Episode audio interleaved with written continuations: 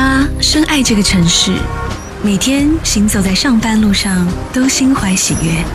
他说，迎面走来的人，他迎头遇上的人，都是他美好生活的一部分。黑衬衫、收腰裙、高跟鞋，直发飞扬。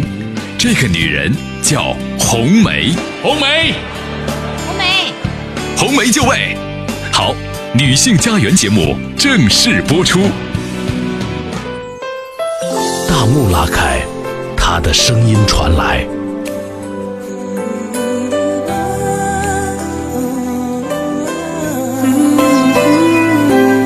亲爱的男人、女人，大家下午好。今天是优雅星期一，我穿的是一件绿白花图案的制服式样的连衣裙，白面绿底儿的休闲鞋。这样的我与自然很近。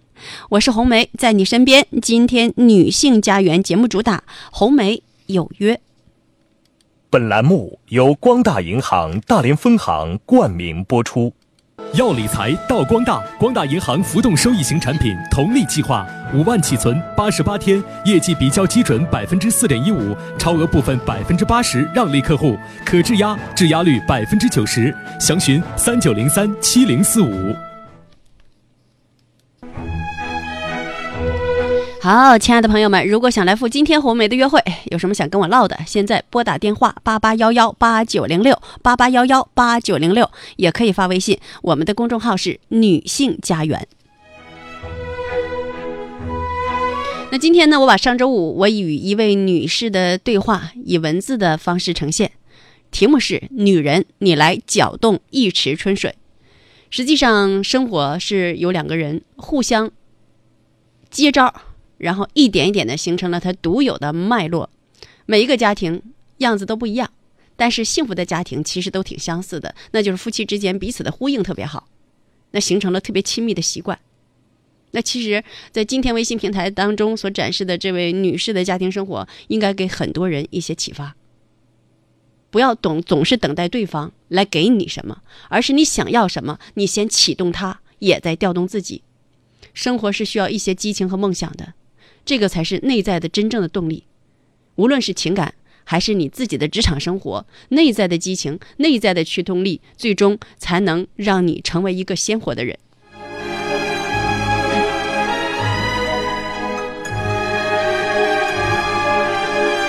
好了，关注大家的问题。有个梅花说：“我今年二十八岁，跟对象离婚了，孩子在我这儿。我脾气大，心软，说话狠。他脾气也大，记仇，对家庭没责任。我现在走不出来，觉得他就是一骗子，让我生下孩子他什么都不管，并且我爸现在是肺癌晚期，觉得我付出太不值了，各种不好的情绪都出来了，后悔、委屈，包括恨，怎么办？红梅姐帮帮我吧，真的谢谢。”啊，现在呢，先调整一些认知，没有他骗你这回事儿，一切都是自己的选择，而且两个人没过好，绝不是一个人的责任。你在你的微信当中也谈到，你脾气大、心软、说话狠，说话狠肯定会给人家带来伤害，那他肯定会记仇。然后你说他脾气也大、记仇，对家庭没责任感，有可能呢，他记仇来源于你说话狠。这是第二点认知，第三点认知，你爸爸的肺癌晚期，这其实与他没有关系，不应该把这事儿呢也加在他的头上。那第二件事干嘛？充分的感受你的痛苦。我知道你现在正处于痛苦当中，但是把怨恨这东西呢收一收，学会自己对自个儿的选择负责任，学会呢对结果负责任。你的选择呢就是选择现在的这个丈夫，那结果呢就是你俩没过好，离婚了。接受这一切，因为你在继续恨，那耗费的又是你的能量，而这东西呢是没有任何益处的。可能你对你丈夫的恨，还会影响到你对孩子的态度。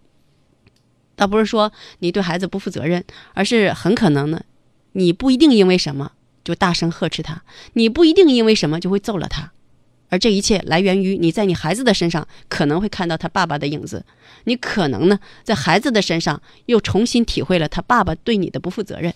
但实际上，当你这样去呈现的时候，你特别对不起你自己，更对不起你的宝贝儿。这是要求你要调整自个儿心态的部分。呃，充分感受你的痛苦，这个怎么去感受呢？就是，嗯，我觉得要让自个儿安静下来。安静下来干嘛？个人伤心了，有一个人他也走不出来一段情感，他去跑步，他每天呢快步走、暴走，然后他嗯有些时候呢还要快跑，就是通过这种方式呢，把自个儿的那种多余的愤怒呢都发泄掉，然后以平静的心态面对现实生活当中的一切。所以一个人即便嗯做了自个儿内心不认同的选择，那也一定要以体面的方式来接受你所做的决定啊。还有给你个建议，来一场告别仪式。呃，过去的情感它存在，这当中有很多痛的记忆，其实也一定有美好，只不过现在我们被蒙住了双眼，不愿意去看而已。无论它好或者是坏，它都存在于过去的生活当中。你可以写篇日记，你可以呢，呃，表达一下对他最直接的看法。这当中有恨有爱。其实我觉得，无论过成什么样，一定有很好的一段时光。那段时光呢，我们不能因为现在这种结局就否定了它。我们不否定那段时光，就可以让我们的心灵呢接近于安宁，才可能更好的面对今后的生活。所以，你也可以把你。心中对他的恨呢，都写下来，然后呢，你可以把它烧掉，可以把它撕成碎片，让马桶呢把它抽走啊，这些都会让你放下。然后接下来干嘛呢？刚才我担心你啊，嗯，因为生活不太顺，呃，因为自个儿的选择让自个儿内心呢意难平，那很容易把情绪呢发泄到孩子身上，可能会大声训斥他，甚至可能会揍他。这样的妈妈会给孩子留下非常深的伤痛。那你一定要制止自己出现这样的一些行为。还有呢，关于你的家庭，爸爸现在是肺癌晚晚期，我相信你的家庭成员在这个时刻都会有承担的意识，大家呢也会相互帮助。那你尽你最大的努力就好了，千万不要在照顾爸爸的过程当中又想到了，呃，你以前的丈夫对你的种种种种的不公，或者你会想他是害你这样，那你只会让你爸爸内心呢也受很大的干扰。总之，生活已经走到了今天，接受现实，现实。体面的，啊，把自个儿的内心呢还原，然后勇敢的让未来的生活在你的心里呢有一些规划，这是最重要的事情。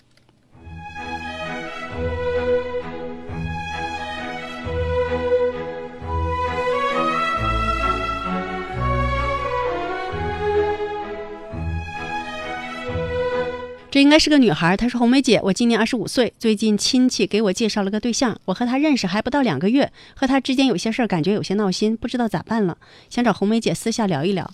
嗯，我知道你可能很怕呢，跟我沟通的时候让别人知道是你，你这样可以把你的遇到的困境以提问的方式跟我说一说，好不？”好了，亲爱的朋友们，这里是女性家园。今天主打专栏是红梅有约，有什么想跟我唠的？现在拨打电话八八幺幺八九零六八八幺幺八九零六，或者发微信，我们的公众号是女性家园。有一个女孩她说了：“红梅姐，我又有烦心事儿了。周六是我的生日。”这女孩是上周发的微信，但是我没来得及及时回复，非常抱歉啊。但是我要关注一下她的问题。我又有烦心事儿了。周六是我的生日，男朋友要来大连看我。他说这是我们认识以来我的第一个生日，我不让他来，因为我感觉他才回去不到二十天，他有工作，总是这样跑，我觉得不太好。我更怕我妈会说什么，也怕他的父母会有什么想法。他有些不高兴了，我应该怎么做更好些呢？嗯，你是一个相当有责任感的女朋友，但是在这一时刻，你的责任感反倒显得不近情理。爱情。如果说婚姻并不是两个人之间的事儿，但是我觉得爱情可以是两个人之间的事儿。你应该享受这样的时光，你也应该享受他对你的这段感情的急切和急迫。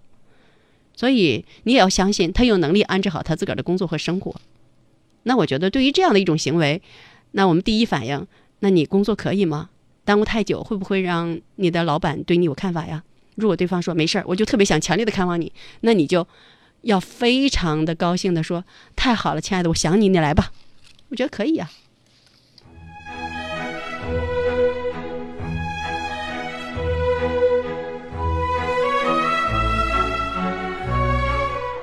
好了，关注大家的问题，有个梅花说：“红梅姐，你说两地分居的婚姻会长久吗？而且我们感情也不是很好。还有，您觉得现在微信男女之间暧昧聊天正常吗？是不是代表对婚姻的不忠诚？”第一个问题，两地分居的婚姻会长久吗？而且我们的感情也不是很好，我特别想知道你们俩两地分居多久了？呃，我觉得两地分居最长也就两年的时光吧。另外呢，两地分居的情侣一定做好这样的准备，就是我们有规划，不是你上我那儿去，就是你到我这儿来，我们必须在两年之内猛地扑到一起。为啥？因为我们还有最初的激情，靠着这激情，然后呢，两年之内猛扑到一起，日子还能过得挺好。如果过了三五年的话，这段感情一定会淡，因为婚姻嘛，就是相伴相守，他就是要厮守在一起。有人说，若是什么呃情感还在，又岂在朝朝暮暮？情感还在，岂能不在朝朝暮暮？那就看你们俩目前呢，嗯、谁往谁扑的愿望更强一些，就得往到一往一起走。感情不是很好，这个体现在什么方面啊？你做了什么样的努力啊？做了什么样的调试啊？这我是非常想知道。还有，您觉得现在微信男女之间暧昧聊天正常吗？谁能说这事儿正常？是不是代表对婚姻的不忠诚？起码他会让伴侣非常不舒服。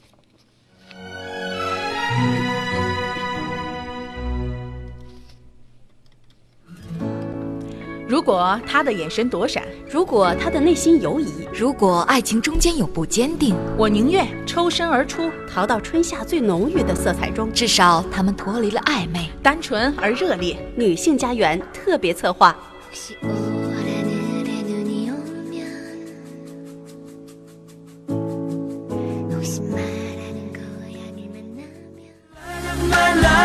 所以我也希望我们心中。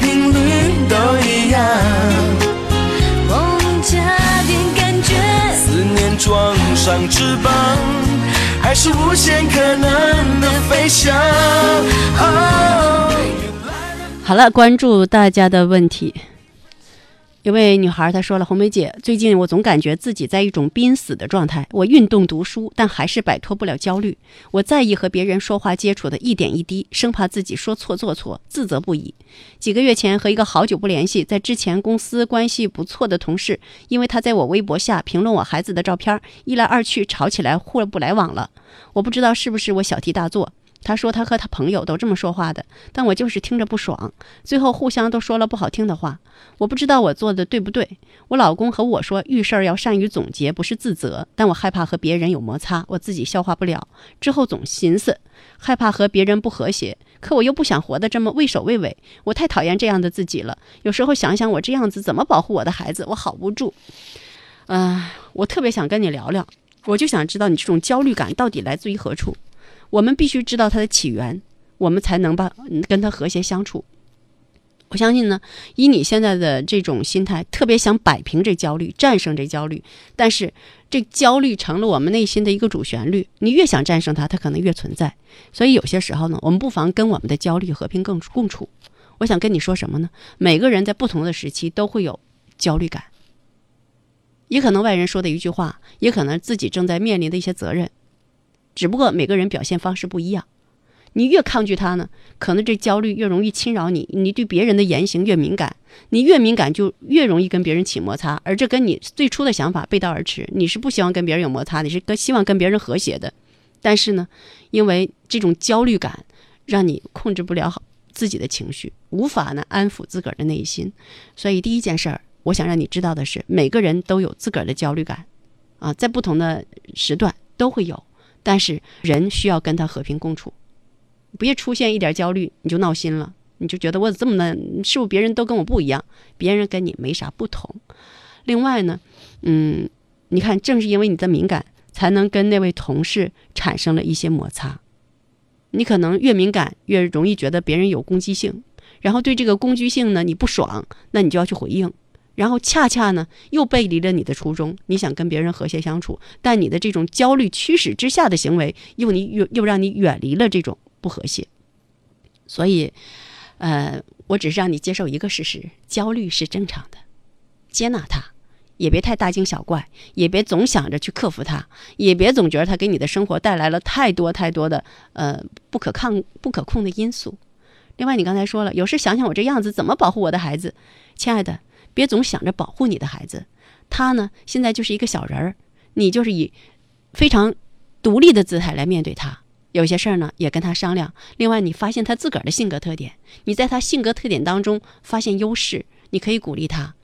当我们嗯不断的去鼓励一个人优势的时候，他的一些弱点慢慢慢慢就没有了。呃，你呢就属于思虑过重，想的太多，然后行为上呢，又往往呢容易让自己处于一种被动的状态。嗯，这可能属于一个阶段的一个状态。我也告诉你，它是正常的，因为你特别想做好自己，但是做好自己呢，还需要有更稳定的指导思想。嗯，咱不妨呢，呃，边走边成长，边走边稳定。Oh, you light up my life，所以我也希望我们心中频率都一样。梦加点感觉，装上翅膀，还是无限可能的飞翔。好了，关注大家的问题。红梅姐，下午好，我是那个前男友找我后，我跟你聊，你告诉要缓、要稳、要轻盈的女孩，我记得你，好像上周三咱俩还有一次沟通呢。他周四约定了周六吃个饭、看个电影，周五大早上打电话向我借钱，我没借给他。周五下午他再打电话确定时间，嗯，啊，周五下午他在打电话确定时间，说话的时候使用了瞧不起的语气，让我立即做了决定，不要旧梦重圆了。他还是那样不付出，只会让我气闷。红梅姐，我做的对吗？亲爱的姑娘，嗯，别在对或者是错这个问题上较劲，追寻你自个儿的内心。另外呢，你俩刚破镜重圆啊，向你借钱这事儿的确让人心里不爽，总会觉得他别有所图，啊，嗯。咱不是说交往过久了借钱就是一件正常的事儿，但是这件事情证明他分寸感把握不好，或者真的就是让我们觉得他是有目的的。嗯，追寻你自个儿的内心行进。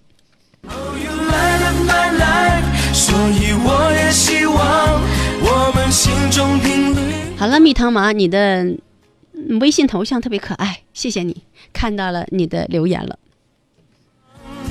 还是无限可能的飞翔。Oh, you light up my life，我想让你分享。有个女孩子，她叫风中有朵嘎嘎。她说：“红梅姐你好，奶奶和我都是您的小粉丝。回家看她的时候，经常遇到她正在收听您的节目。因为奶奶，更因为您，让我懂得作为女性，其实是一门很深的学问。感谢您每日的对话，每每都有收获。祝福您更好，也在此祝福奶奶永远安康快乐。嗯，一个孙女儿能够被奶奶所感染，无论是身为奶奶的老人家，还是身为孙女儿的女儿您，其实都挺让我觉得珍贵的。你要我闭上眼睛想象，有我看不见的一个远方。你说地球是乐园，要用心去游览，这种说法多。嗯、现在呢，还跟大家说，有的人呢总是处于痛苦当中，他就想战胜这痛苦。就像刚刚那个女孩，她总是焦虑，她想战胜这个焦虑。一旦我们把焦虑或者痛苦作为敌人，那我们真的是会痛苦不堪。其实痛苦谁都会经历。以前和大家说过一句话，说我们经历的事儿不一样，但我们所感受到的幸福的感觉，我们所感受到的伤心的感觉，我们失望的感觉，甚至绝望的感觉，这个是相通的。正因为此，我们才可以在一起，来面对生活当中发生的各种事情。因为生活当中发生事情带给我们的最后的感受，无非就是高兴的、伤心的、痛苦的、绝望的，等等等等，是这样。所以，痛苦是生命的一种存在形式，焦虑也是生命的一种存在形式。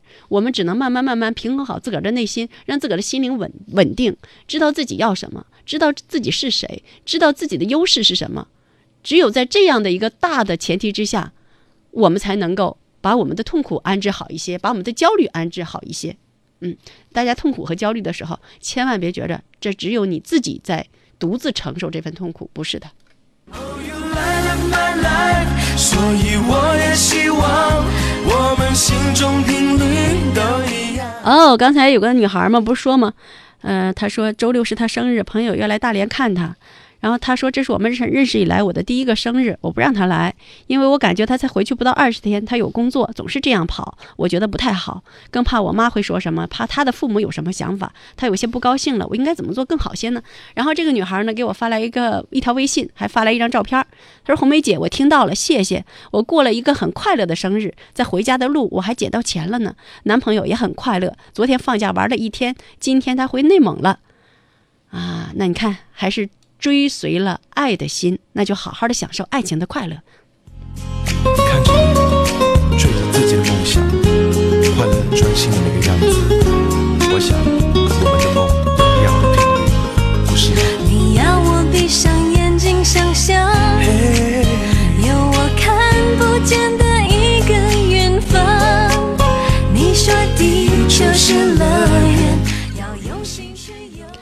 有个女孩发来微信，她说：“红梅姐，我现在很抑郁，就是开心不起来，脑子也经常放空，感觉自己哪哪都不得劲儿。每天运动、健身和瑜伽，也会很注意保养皮肤。我挺积极生活的，但就是高兴不起来，总是很闷闷不乐，不知道该怎么办。我是不是得抑郁症了？”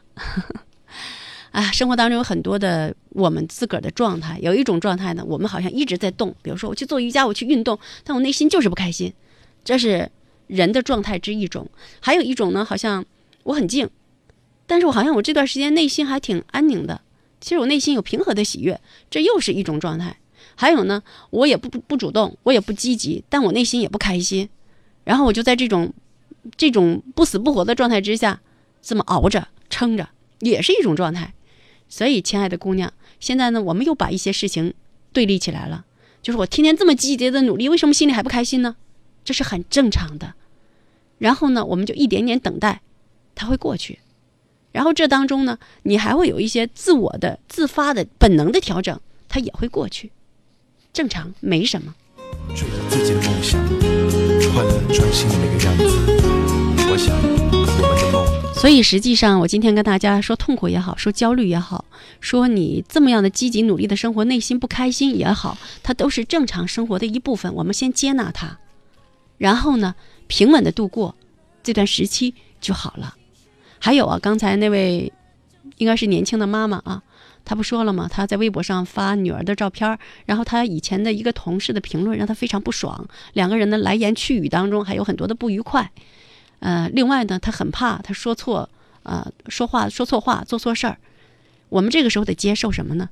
说的话已经说了，就不必再为已经说过的话闹心了啊！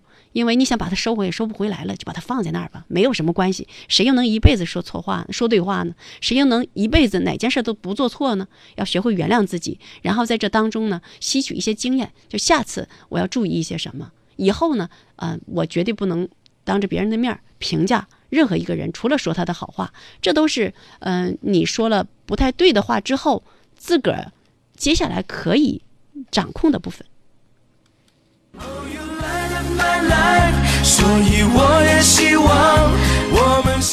哦，刚才那女孩说了，说我现在很抑郁，抑郁就是开心不起来，脑子也经常放空，感觉自己哪哪都不得劲儿。每天运动、健身和瑜伽，也会很注意保养皮肤。我挺积极生活的，但就是高兴不起来，总是很闷闷不乐，不知道怎么办。我是不是得抑郁症了？然后我告诉她，这也是很正常的一个生活状态。她说是不是跟我年龄大、单身有关系呀？我也不知道咋了。别往这块儿归结，你就即便没单身的，小日子过得挺甜蜜的，生活当中也没啥缺项的，他也会有这样的时刻啊。另外，你谈到了年龄大单身，然后你还积极的生活，一会儿我给你讲个故事。我今天在微信平台上，哦，这会感冒，稍后。快乐专心的那个样子，我想我们的梦一样的频率，不是吗？你要我闭上眼睛想象，有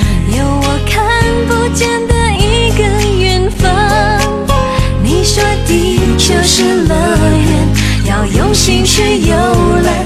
对，待会儿我还要跟大家讲一个故事，讲一个黄凯丽的故事。这故事没啥事儿，我天天讲，因为这故事很励志，而且这故事的内容呢，就是她有个三十天找到男朋友的计划，然后她真的做到了。大家一定非常想知道她为什么能做到呢？这当中有很多的妙处。我知道现在很多家长特别闹心，很多孩子也闹心，为啥？该找对象的时候没找，该结婚的时候没结，然后大家把所有的焦虑呢，都在家里爆棚了。焦虑太多呢，就反倒影响我们正常的行为。还有呢，这三十天寻找男朋友的行动，最终得出的结论是，你要想尽办法先爱上自己。爱上自己是让你充满激情的一种行为，它甚甚至呢可以让你一辈子都充满激情和动力。就像我以前跟大家说的，成为那个最好的自己，这才是生命本真的动力，而不是说爱情美好是生命本真的动力。因为你想成为更好的自己，然后你一天天接近那个目标，你的爱情肯定会好。因为什么叫成为更好的自己？会处理关系啊，懂得做自己啊，是吧？懂得考虑别人的感受啊，这是都是爱自己的内涵。所以呢，呃，女孩年龄大了还没找着对象呢，得好好关注一下我这故事啊。You light up my life，所以我也希望我们心中频率都一样。梦加点感觉，思念装上翅膀，还是嗯，大家呢通过微信呢不断的跟我进行互动和呼应。刚才有个女孩子不说了吗？前男友回来找她，啊，然后她决定接受他，但是出了一些细节呢，让她心里不爽，她决定呢放弃这段感情。她刚才又发了一条微信，他说确认时间、交通方式的电话里，他语气不好。我争论一下，还问他工资那么多，怎么还借钱？他说嘚瑟大了，赌输了。听到他赌，我立马就没有再等他改变的力气，然后才决定算了。我真的觉得赌和毒是任何人都不应该去碰的，碰了再回头的几率太小了。一个生活方式健康的人，要工作，要爱家人，要提高自己，怎么还有时间去赌？嗯，目前来看呢，我觉得他回来找你的动机值得怀疑，他可能最终的落点呢在于向你借钱。那这样的一个男人，pass 掉他。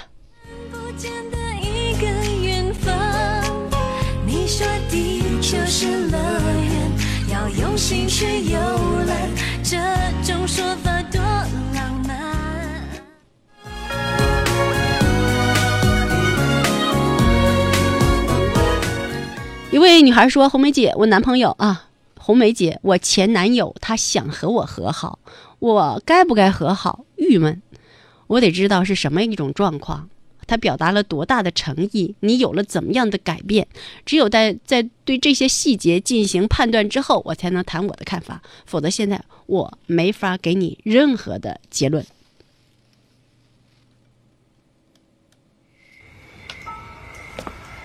哎，梅，别跟着我，红梅，别叫我大名，梅，你到底想怎么样嘛？听我口令：向后转，齐步走。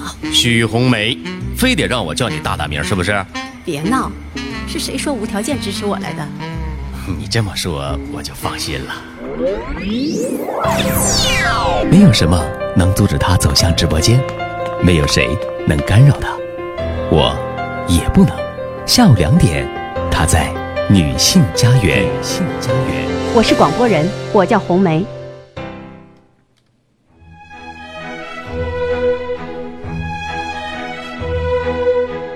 刚才跟女孩说，我前男友他想和我和好，我该不该和好？郁闷。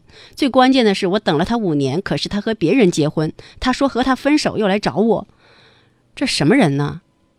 然后他现在跟别人结婚，他说和他分手，肯定也没分手成啊。他可千万别到你这儿讨了个主意之后，然后因为你而决定了他要离婚。我觉得这个男人非常不靠谱。你中间你们之间发生了什么？那你现在是什么样一种状态？你怎么看待这件事情？你等了他五年，他跟别人结婚的男人，他现在才回来找你，你还想接受他吗？那这五年，咱们的进步呢？咱们的成长呢？咱们自己的生活呢？总不能这五年咱们就等着他吧？等着他离婚？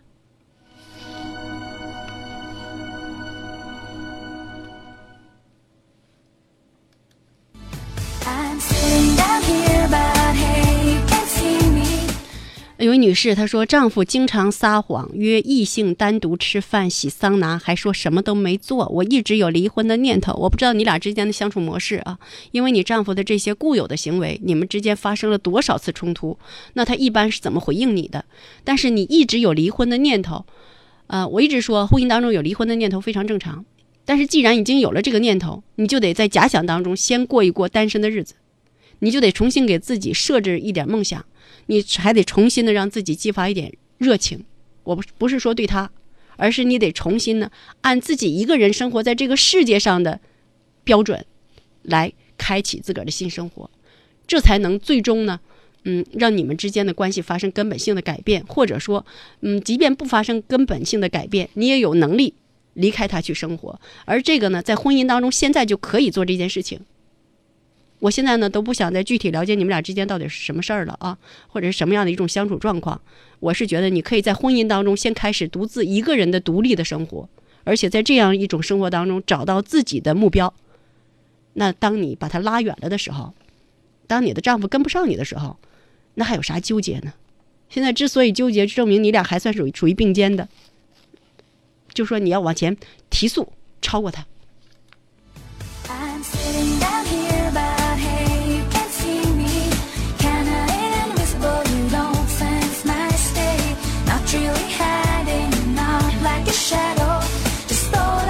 来吧，来吧，就关注大家的问题。一个女孩说，一直有个问题困扰我，那就是严重的拖延症。不管做什么事情，都是得拖到不能再拖再去做，真的很痛苦。一直想改变，但行动时时在打折扣。记得小的时候写作文，放假总是先啊；记得小时候写作业，放假总是先玩，最后一天再疯狂补作业，一直到现在还是这样。那现在呢？我知道你的痛苦来自于你有严重的拖延症，我还想知道这种痛苦来自于别人对你的评价和批评，还是来自于你对你自己的评判？我特别想知道一结果，就是你这种拖延症带给你什么样的不痛快？如果这种拖延症没给你带来什么麻烦，那你也可以啊，拖到不能拖的时候再把这事做完，那我照样能很好的完成任务。这也可以。所以现在我就知道，你痛苦是因为别人对你提出了批评，还是说你自个儿心里过不去？你是觉得这种行为就是不对的，啊，是怎么一种状况.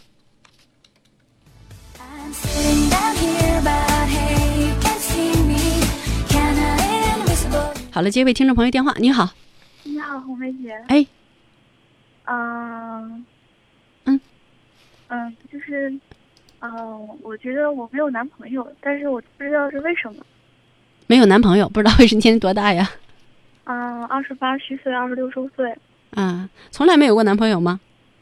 嗯，可以这么说。那遇到过的男的都是渣男。那你刚才说为什么没没有男朋友？你分析分析。嗯，我觉得一个是就是一直没没想找男朋友，嗯，内心里没有这方面的特别强烈的愿望。对，而且不太敢找。嗯，不敢找，嗯，为啥不敢？就是因为以前年龄小，我觉得就是就是我对待爱情比较严肃，我觉得谈恋爱就是以结婚为目的的。然后那个时候谈恋爱是怎么着？以结婚为目的的。嗯，嗯，然后就是那个时候小嘛，然后就没想过结婚，就不想结婚。然后谈恋爱，你的意思是谈恋爱就得结婚，但你那时候不想结婚，所以呢就没怎么对恋爱上心。嗯，谈恋爱是为了结婚，但是那个时候小，就不是说就得结婚，但是是为了结婚。就是如果说就是仅仅是谈谈，就是要一段感情经历就那样玩的话，我觉得我我我不是那样的，可以说就是对那种女孩子是有歧视的。嗯，嗯好，刚才接着说，先分析你自己。嗯，然后还有就是觉得就是就是以前就是工作还有上学的时候接触的异性异性能接触到的异性都非常少，嗯嗯，这是很重要的一个原因。嗯也导致我现在不太会和异性相处。嗯，现在是不会相处，也是让你害怕的一个原因，是吧？嗯，对，就是我知道有人对我有好感，但是接下来就不知道该怎么走了。对，然后通常都会被我给搞砸了。你你有没有分析为什么你会搞砸呢？嗯，就是还是不喜欢对方吧。嗯，还有自己性格上也有一定的成就是不好的方面，因为我从小父母关系不太好，然后我父亲基本上没有带过我，所以你不知道怎么跟男人相处，可以这么说。或者说呢，你跟男人相处有征征服的欲望，但是一旦征服了，可能也就没有心情了。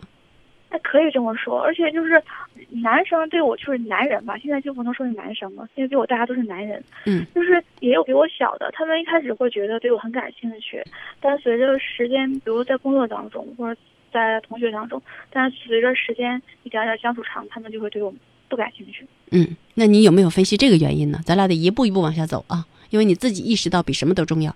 你觉得你会存在哪些弱点，最后造成这样的一种结果？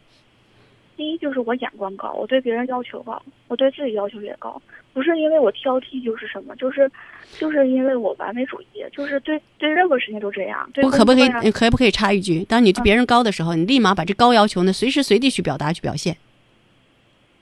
嗯，不会说出来，但是在表情上，我觉得我我可以，可能是应该是非常应该是做到了。就是在心理上是居高临下的。对，但一旦你心理上，但一旦你心理上有这种居高临下，外在上一定表现出来。对对，而且男生是能感受得到的。嗯通常人追我一段时间就不感兴趣了，嗯而且我还特别慢热，就是人家追我吧，我自己就是等着等着，就慢慢升温，像慢慢升温。然后有些男生就是是这样等着，就给他机会；有些男生就根本不不给机会，不给机会的条件就是没法改变，就是因为人长得不符合我心。嗯，我总感觉吧，你要是不喜欢什么人，你就一下子会表现出来的很充分，对，很明显。单位的领导就说我说你别说你别喜欢谁就一下子居上去，你不喜欢谁你就离人老远，然后给人冷脸。嗯，就是最近这段时间他给我的评价，那你能听进去了？听进去了。我而且不只是他一个人就。其实你在两性关系这个层面上，你的心态是不平衡的，嗯你不你是本质上不接纳的，你可能对男人有一种成见，所以你才会呈现出这种，呃，比较的极端的状态。而且还有就是我上高中的时候，你算不算吧，谈过一次恋爱，就是受伤挺深的。现在想想就是渣男，就不太靠谱。我妈也觉得特不靠谱，而且很排斥一个人。嗯。然后可能对我就是，嗯，有伤害吧。嗯，好啊。那现在你怎么评判男人呢？你喜欢男人吗？喜欢呀。嗯，热爱吗？啊？喜欢男人，热爱男人吗？热爱啊。嗯。热爱谈不上。热爱这词儿用的太火热了一些啊。嗯。嗯，那你觉得你喜欢什么样的人呢？我喜欢上进的人，嗯然后能吃苦的人，勤俭节约的人，聪明的人。然后前提，所有这些的前提，就第一点就是他首先长得符合我的心。嗯。我觉得你在跟男人，你觉得你在跟男人相处的过程当中，你是一种什么状态？对于喜欢，对于不喜欢的，不喜欢的话，表面儿就是也和和气气的，嗯然后嗯，但是心里是有底线的，肯定不能接受。长得不合格肯定不能接受，因为这是没法改变的。嗯嗯，然后嗯，对于喜欢的，就是嗯，对于喜欢的，就是可能人家都也能看出来喜欢。嗯。但是好像因因为我对你的声音比较熟，是不是？嗯，就是以前你对那种，嗯，比较容易对于嗯，好像你有有上司是吧？以前是不是有过上一个上司，你对他有好感？嗯，对对。然后你当时特别想拿下他。啊，对呀、嗯，那个时候就有一种征服欲望。对呀、嗯，那现在这件事情是不是已经平息了？呃，平息了。那你有没有分析这种心态呢？嗯，分怎么分析？没分析。就是这种征服欲，可能与真正的爱是没有关系的。你就是不服输。有一点儿，但是我确实喜欢他。后来，后来他确实，我发现就是像你说的，他就是那样的人，而且他后来做出做出了很多举动行为，让我觉得是故意的在伤害我，让我离他远一点。嗯、然后我觉得就是验证了你说的非常正确。然后我觉得后来就分开了。嗯、如果不分开的话，我估计我还我还是觉得执迷不悟。就是后来就是客观环境咱们俩分开。嗯，所以呢，嗯，你把你该用的劲儿用在了不当的人或者事儿身上，有可能。这也会耗费自个儿的心力的。对呀、嗯，而且你自认为很成熟，是吧？嗯，有时候难免呢，嗯、就是你这种居高临下的意味，对你的适婚对象来说，嗯，让他们产生不适感。但是对于不适婚的对象，就比如说像你这样上司的说来说，他可能也觉得是种挑战。就是，嗯，现在还没结婚的。想找一个媳妇儿的这样的男生和已经结婚的男人，他们内心的要求不一样。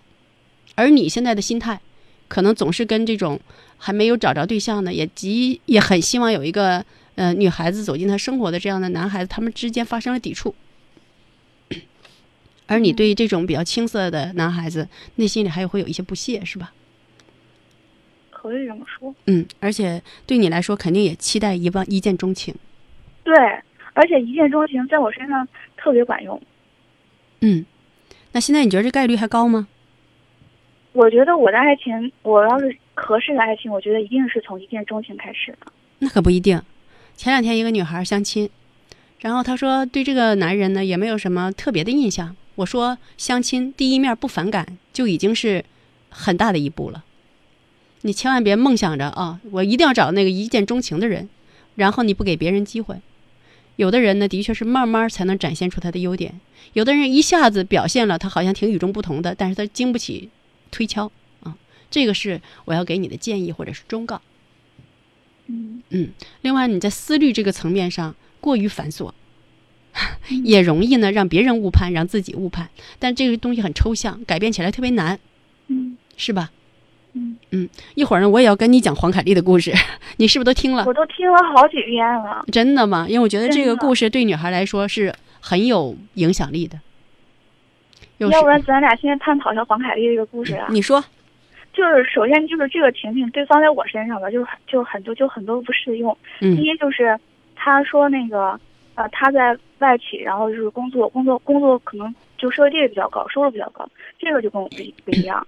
然后第二就是哎，呃你现在这种对照本身吧，就已经是走了个极端，因为黄凯丽的故事，她最后呢，她是有一些激发人的东西，她其实自己也在总结。首先呢，就是她在改变自己的过程当中，重新呢爱上了自己，而且生平第一次觉得爱自己是一件这么好的事情。但是他是怎么样的爱上自己了呢？那他就有很多的具体的行为，比如说他健身呢，他减肥呀、比如说他保养皮肤啊。我看看啊，我还得我再找哈，他还有一些 嗯，他还有一些行为，然后包括呢，呃，更好的调试自个儿的内心，更阳光。这都是他在这一个月当中，在锁定目标、了解男人到底喜欢什么样的女孩进行调研的过程当中，同时在做的事情。然后他觉得这是梦想和激情，他对自己有了爱之后，他才有了真正的梦想和激情。然后他觉得这件事情的意义不单纯是他找到了男朋友这件事情，而是他知道三十天人可以做多大的改变，可以呢有过什么样的积累。我觉得这是关键。那你有没有想过你在改变什么？你在怎么样的调试你的生活？你让你的生活呢不像从前那么样的沉闷？你做了什么？嗯这才应该是跟找对象同步思考的、同步对，存在的行为。他不同的第二点，嗯就是我一直就在很好的生活，我不用减肥，然后也不用呃什么什么。傻孩子，你真是钻牛角尖儿了。我觉得我没有这方面问题。每个人都有需要改变的地方，都需要重新开启。那如果黄凯丽呢，她的可能刚开始的水准比较低啊，那她只是减肥啊、健身呐、然后什么保养皮肤啊，那你开始这方面都有具有了，那你才有更高一层的目标。你不能说我这么跟黄凯丽比，她是在外企，我不在外企，然后你看我身材已经不用减了，不是？我们看到的是应该这件事情当中它呈现的规律。所以丫头，你知道你你好钻牛角尖儿，嗯嗯，你就在你自个儿的牛角尖儿，你格局不够大。这话说的也很抽象，但是我知道你信任我，我才会这么跟你说。嗯其实你有非常好的表达能力，你也有非常好的逻辑能力，但是呢，你恰恰呢延展不开，所以的就容易在爱情这个层面上也会遇到很多的阻碍。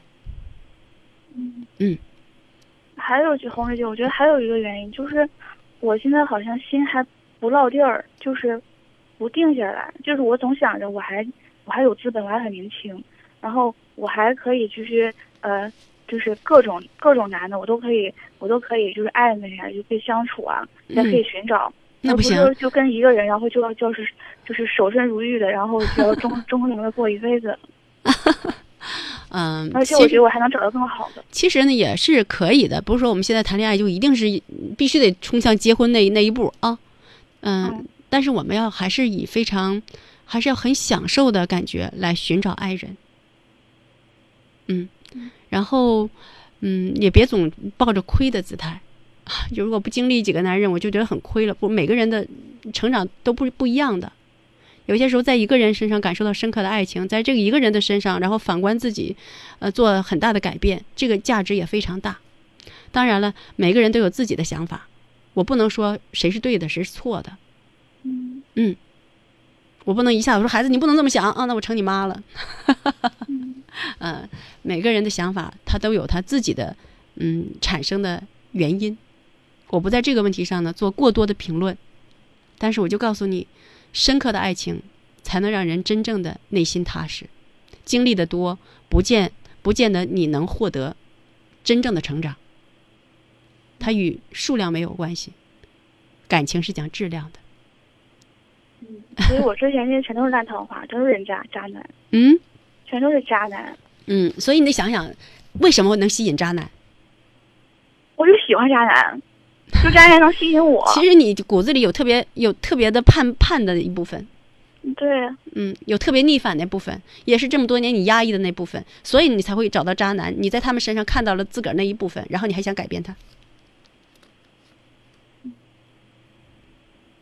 所以现在呢，你还要，嗯，其实今天你谈到这儿就已经在释放自己了，你表达的是非常真实的自己，这对于你重建一个，嗯、比较完整的自己是有好处的。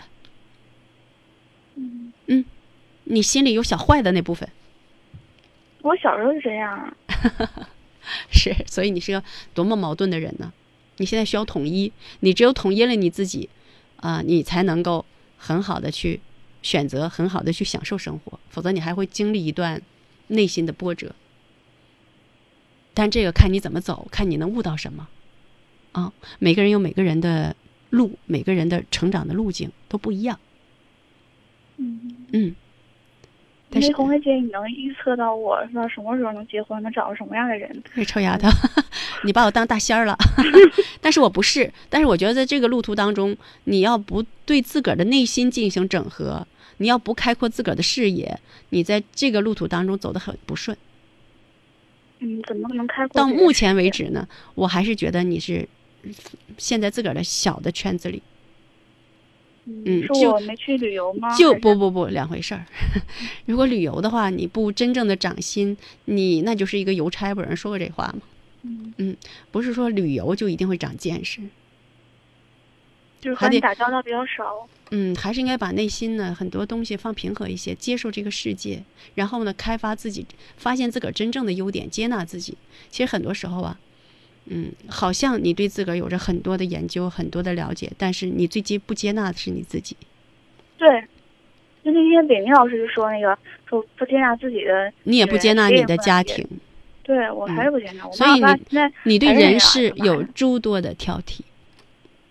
嗯嗯，但是人都不愿意被和这样愿意挑剔的人在一起累。对我同事都这么说我的。嗯，你总是能发现很多不好的东西，对是吧？对，嗯，所以现在得把关注点还是放在自己身上，你看看你自己拥有什么。即便哈，你对爸妈还有看法，但是你要从另一个角度还看，他也让你，他给你了啥？给你了伶牙俐齿，给你了一个呃善于思考的头脑，给你了一个不差的身材，是吧？这些不都是爸妈给的吗？为什么看不到这一点呢？我觉得他们给我的最大的就是我对婚姻审慎的态度。嗯，嗯，对，你要从中发现好的呀。嗯，但是你吧，对婚姻一方面审慎，你心里又做着很多的梦，对，所以你就成了一个矛盾体。然后到现在呢，你就永远的前进不了，自个儿绊着自个儿。嗯，现在呢，只能你看咱们在分析原因，然后呢，即便给你一个方向，这也是需要一个悟的过程，因为不可能给你具体的招数，因为它需要涵盖的层面太多了。你你能理解我说的这意思吧？嗯。嗯，它是一个大概念之下的重新的整合，重新的面对。嗯，你今天呢，你回家要好好列列，其实这对你来说不是难事儿，列列你自个儿的优点，你喜欢自个儿的部分。但是你总能发现很多，你你对这个世界总能发现很多不好的部分，包括你跟人相处也一样，就是你特别难处，对，嗯，对，然后谁要跟你讲道理还讲不通呢，那这多可怕呀！嗯。你要爱，你要心里有更多的爱才行，你才能给出爱。但是这个爱多抽象啊，嗯，以你的学学习能力，你可以在这方面呢再多看点东西，好不好？嗯嗯，而且要更，你先从接纳爸妈开始，不挑剔他们，他们就那样了，是吧？嗯他们这辈子过得其实也不容易。就即便呢，从另一个角度来说，他们的女儿对他们心存这样的成见，你说他幸福吗？不幸福。你给他们的惩罚已经够了，那现在呢？实际上，嗯，你也让他们感受到一些你对他们的好，嗯好不？别睁着一双眼睛，天天挑这个世界的错儿，那你不让自个儿弄得挺拧巴吗？啊，对呀，谁也不容易呀、你看也不优雅，也不淑女。但我相信你表面上看挺淑女的，但是内在呢有很多自个儿的小语言。嗯，就是我我又优雅，然后又古灵精怪，就是我从小就这样。然后又不好相处，然后又容易呢说话让不中听，让别人不高兴。嗯哎，对，不定什么时候就给人家来一瓢冷水。对对对，嗯，就是你内心呢还处于一种缺爱的这个状态里，但你先别期待别人给你，自个儿先给自己，好吧？嗯只有这样，你才能接收到好的东西。嗯 这么说你都能理解，我相信你看书看不少。嗯嗯，那你看我对你的优点发现就是，嗯、表达能力强，思维能力强。其实你的自信吧，你的自信不够平和。对，嗯，真正的自信一定是淡的，而不是像你这样的往外冲啊，还冲不到多远。有机会咱俩再聊，时间到了，哎好，谢谢你一直信任我。嗯，再见再见，再见。